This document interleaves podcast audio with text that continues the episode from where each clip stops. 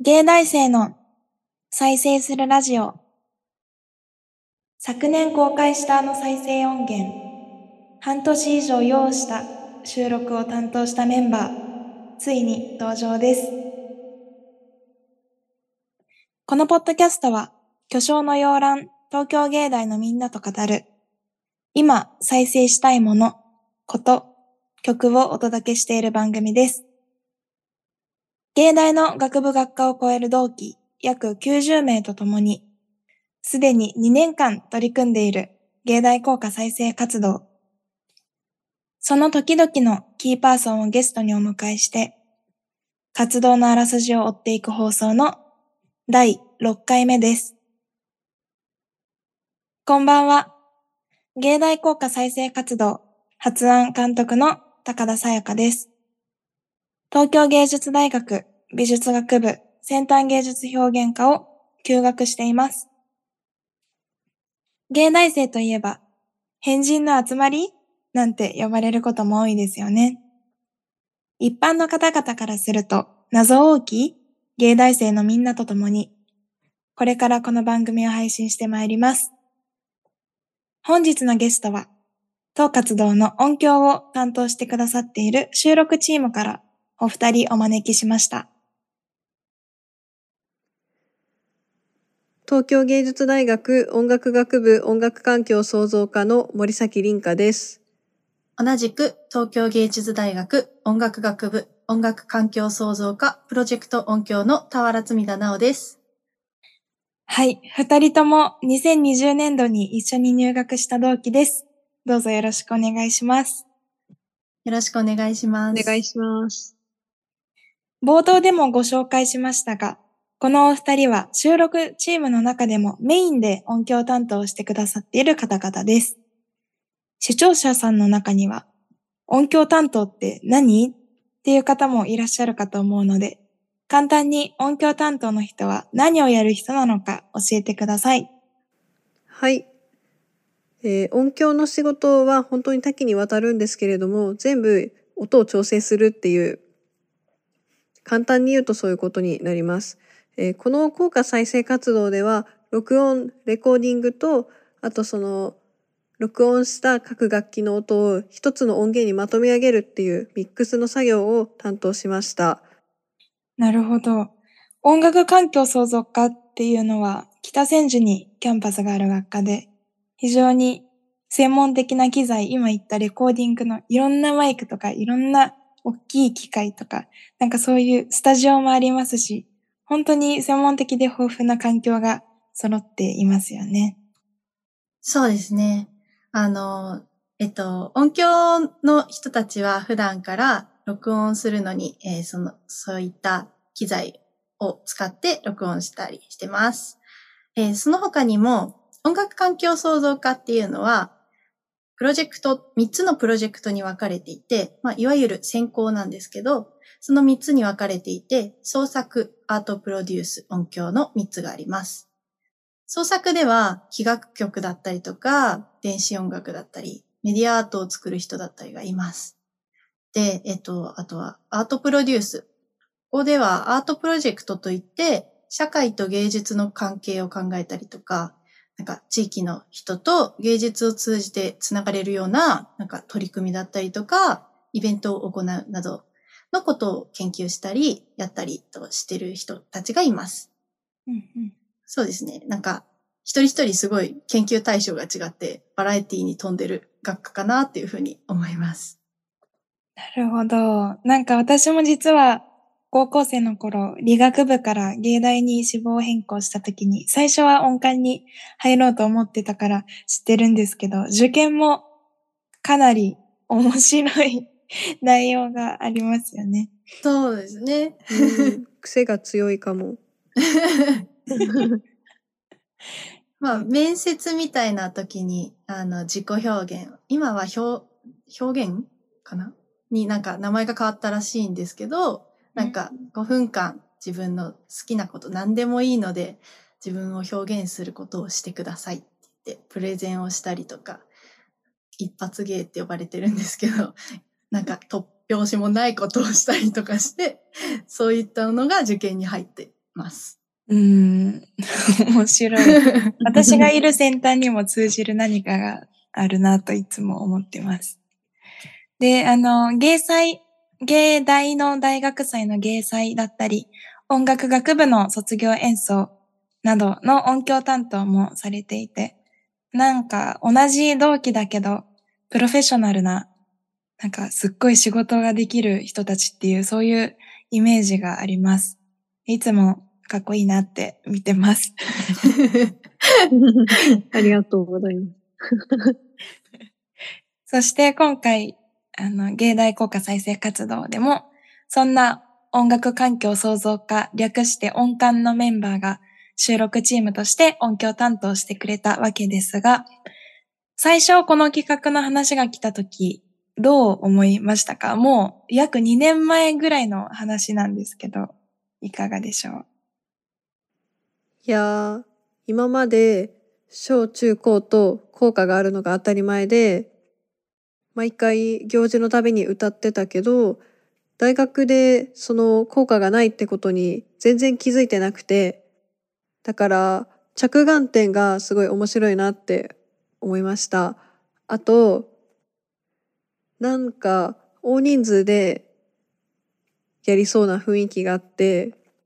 ワクワクして、もうすぐやりたいなっていうふうに思って参加しました。うん、ありがとうございます。そうですね。なんか、他の大学だと、なんかスポーツの応援とかの時に、応援歌とか、校歌とか、うんそういうのがあるところもあるけど、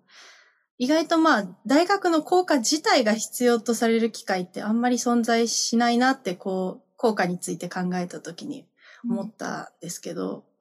でも考えてみたら音楽とか美術とかの大学である芸大に大学の歌がないっていうのもなんか変な感じがして、うんあ、そっかと思って、なんかすごいあのびっくりしました。そそういえばそうだよなと思って。うんそうだよね。なんかあの、このポッドキャストの第1回で、芸大付属の高校を卒業したメンバーもいたんですけど、その時のトークにも出たんですけど、芸大だけじゃなくて、芸大付属の高校にも効果があった。で、楽譜もある。でも、もう誰も歌ってないっていう事実も、なんと発覚したんで。そうなんだ。だからなんかやっぱり効果がなくとも何かしら学生歌とか、今なおちゃんが言った応援歌だとか、そういうのも一切ないっていうのは、ちょっと面白い謎だなと 思います。あの、芸大附属高校は本当に楽譜がもう生徒会室に残ってるっていう事実があったので、うん。ね、ちょっと謎です。不思議。へえ、卒業式とかは何歌ってるのかな？卒業式はね、演奏オーケストラだったって言ってた。ああ、さすがというか歌わな。いんだ。なんかね、あの、先輩方を送るときに、あの、作曲家の先生に歌つけてもらって、オリジナルソングを歌うとかは あったってなるほど前話してたけどね。へえ。もう毎回作っちゃうって感じなんですね。うん。そう。んねでもなんか、あるのに、その、その日、あの、マミヤセナがその話してくれたんだけど、うんうん。セナは、セナも、その入学してから、ある、あ、違う、効果がないってことにも気づいてなかったし、みんなも気づいてなかったんだけど、生徒会室でたまたま楽譜と出会ったらしくて、そう、だからなんか、昔は歌ってたんだよって歴史も知る由もない生活っていうのが、なかなか面白いなと思いました。うん。ね。そして、コロナ禍の制約もあって、去年半年以上かけて行った、この活動の再生音源の収録。こちらいかがでしたか？えっと、この録音地味にすごいのは、全員空きコマに撮ってたっていうのが、意外とすごいことかなと思っていて、で、えっと、私の録音が水曜日の1、2弦しかほとんど動けなくって、だから授業取ってなかったんですけど、毎週一限の時間に学校に来てたので、まあ、地味にその早起きが大変だったなっていう 頑張ったなっていうちょっとしょうもないんですけど そういうのがありました。でもでもまあ嫌だったわけじゃなくてあの今までに取ったことがない楽器とか人だったりこう取る機会になってすごく楽しい経験になりました。なるほど。私、当時休学してたから、そっか、空き駒だったんだね。そうそうそう。それは、ちょっと特殊。あの、授業を休んで、こういうことをするわけにはいかないし、特に効果とかそういうものを扱ってるから、学校のことをおろそかにして、この活動はできないよね。頑張ってたなって感じですね。なおちゃんはどうでしたか？そうですね。私もまあ、空きコマでっていう感じだったんですけど、うん、なんか、あの、思いがけずというか、まあ、みんなの、あの、スケジュールが合わなかったりとかして、必然的に細かく分けて取ることになったので、うん、なんか一つ一つの楽器と向き合って録音することができたみたいなのは良かったかなって思ってます。なんか、あとは、リンカと一緒で、あの、ハープとか、初めて撮った楽器もあって、それがすごいいい経験になったなと思って楽しかったです。うん。なるほど、そうだったんだね。うん。確かに、私も、やっぱりオーケストラで一斉に全員の音が鳴るっていうのも、それはもちろん大迫力で素敵なんだけど、やっぱり一つ一つの楽器が一回キャンパスに行くたびに一つの楽器が聞こえるっていう、その、なんか順番に重なっていくっていうのも、コロナ禍ならではの経験だったのかなって思って、うん、なんか宝物の記憶です。なんか、録音を回数、うん、あ、ごめんね。録音の回数を重ねていくごとにだんだんなんか生音が増えてって、あ、できてきてるみたいな感じがして、それもすごい面白かったです。うんうん、うん。なんか本当は、全員一回に集まって撮った方が絶対楽っていうか、あ絶対でもないか。うん、総合した時間で考えてみたら、早く短く終わるし、楽な感じがするから、それができるならそうしたいなって思ったことも結構あったんだけど、でもあの、結果として、その、オンライン授業から始まった学年じゃないですか、うちの学年は。で、なんか、こう一人一人みたいな感じで意識する時間が結構長かったからだからこそ一つ一つ楽器を取って一人一人向き合ってみたいなのがなんか最終的にらしくなったというか。はい。はい。いや本当にそうだよね。それは私もすごく実感したのを覚えてますでなんか今回の、あの、この活動のオーケストラってちょっと面白くて、それは、あの、前回じゃないね。それは前の配信で作曲担当の矢野くんが来た回でもお話ししましたが、邦楽家のお琴の音も入っているっていうのがオリジナルのオーケストラの、まあ、なんか面白い独特なところかなと思っています。で、おことの収録もものすごく興味深かったなって覚えていて、あの、西洋的なメトロノームのカチ、カチ、カチっていうこのリズムに合わせておことが弾かれるっていうものすごく新鮮な経験をしました。で、ここでちょっと二人に聞きたいんですけど、音響担当として大変だったパート、楽器の種類だったり、特に苦労した作業だったり、そういうのは何かありましたか？そうですね。やっぱりまあ、あの、さっきメトロノームの話をさやかちゃんもしてくれたんですけど、あの、別撮りだったので、みんなでそのメトロノームとか、あとはこれまでさ、えっと、録音した音源を、とかデモ音源を聞きながら、さい、あの、録音し、ん？自分の楽器を弾いてもらうっていう感じで、で、そうすると、あの、一斉に弾いてるわけではないから、式があるわけじゃなくて、で、そうすると、あの、最後の伸ばしとかが、あの、揃わなかったりとかして。そういうのはすごい別撮りの、まあ、あの、難しいところではあるんだけど、そういうところが大変だったかなって思います。うん。なんか、もう3回目か4回目とかなのに、急に、あれ、霧って何泊だっけみたいになっちゃって困ったことがあったよね。そうそうそう。懐かしい。やばい、これ短くなかった？大丈夫かな？ってなってうん、ちょっと焦った時もありましたね。うん。言ってたね。なんかその場で矢野くんに電話とかしてた覚えがあるな。うん、ね本当に、あの、もうお聞きいただいた通りなんですが、こんなにプロフェッショナルな音響チームがいるんです。芸大っていうのは本当に多種多様な学科があって面白いなと常々感じています。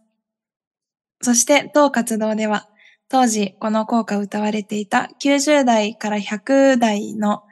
100代90代から100代の先輩方などへもインタビューしております。半世紀以上、半世紀以上前にものすごいですね。同じ上野で歌っていた先輩と一緒にこの再生音源に合わせて効果を口ずさんだ時は本当に胸を打たれました。まあ、この話は他の回でもう何回もしているので今回は詳しくは割愛いたします。他の回をご視聴ください。このようにみんなで創作したこの再生音源がもうどんどんどんどん時空を超えた芸大生の輪を生んで広がっていくっていうことにもう監督ながらいつも驚いていつも感動しております。それから活動メンバーの中でも、この再生音源を聞いて、やっと芸大生であることを実感したっていうメンバーも本当にたくさんいるんですよね。うん。いやー、嬉しいですね。あの自分が作った音源でそういうことを言ってもらえるのは本当に嬉しいしかちょっと あの言えることがないですけどそうですね私もなんかあの卒業後の芸大生の人たちとは直接関わることってないからなかなかつながってる感じとかってあんまりしないけど、この効果を通してつながっているのかな、みたいなこともちょっと考えたりして、そういうすごいいい機会にもなってるし、うん、すごくいいなって思います。うん、なんかちょっと思うのは、あの、音楽を演奏する側の人って、昔の作曲家の曲をやって、その作曲家と通じ合うみたいな作業を結構やっていると思うんですけど、まあ、録音とか音響でその昔の人とコミュニケーションというか通じ合わせるみたいな作業ってあんまりやらないしどっちかといったら今目の前にいて一緒にやってる相手のことを考えてこう作ってっていうことが多いんだけどでも今回この活動で初めてその昔の人の思いみたいなものに結構直に触れながらやれた気がしてなんか本当に新鮮な気持ちでした。ああ、すごい。言われてみれば確かに。うん。その録音自体も、確か、あの、これから残っていくから、それがさらに未来にもつながっていくみたいなことを考えると、すごい長い年月というか、スパンのことを考えられるなって思いますね。うん、本当にね、もう、だって、この効果の音源って2分ないんですけど、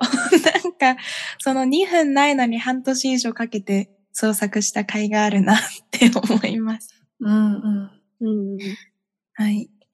えー、いい話が盛り上がってきたんですが、早いものでお別れのお時間が近づいてまいりました。えー、今年度、来年3月のホール企画に向けて、最後、一言お二人よろしくお願いします。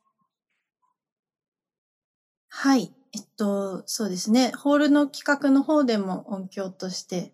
PA だったりとか、携わらせてもらうと思うんですけど、私自身もどんな企画になっていくのか、すごく楽しみにななってきたので、うん、あの、引き続き、この活動をよろしくお願いします。私が言うのもあれですけど。引き続き、さやかちゃんも皆さんもよろしくお願いします。お願いします。えっと、以前やったのは、録音っていう、時間をかけて作るっていう活動だったんですけど、今度は、今度は生で人に聞いていただくっていうことで、なんだろう。うん、また違った楽しみがあると思うし、録音と違って、こう、生で一瞬でどんどんどんどん出来上がっていくのが、どんな演奏になるのかなっていう想像をこうかき立ててくれて、こう今がすごい楽しみだなと思っています。うん。はい。ありがとうございます。もう、残り3月まで1年もないので、ちょっといろいろ頑張っていきましょう。はい。二人ともありがとうございます。えーそんな集大成のホール企画までもう1年ないので、いろいろと精一杯頑張っていきましょう。頑張りましょう。やりましょう。えー、近い将来的には、今までのあらすじをたどるだけではなく、いろんな芸大生を呼んで、効果にまつわることだけに限らず、再生したいもの、こと、曲について、ゲストのルーツを含みながらお届けしていきたいと計画中です。これからも、ポッドキャスト盛り上げていけるように頑張りますので、今後とも、ポッドキャストも、当活動もよろしくお願いします。今日のお相手は監督の高田沙耶香と音楽環境創造課プロジェクト音響の森崎凛香と音楽環境創造課、プロジェクト音響の田原積田直でした。ありがとうございました。ありがとうございました。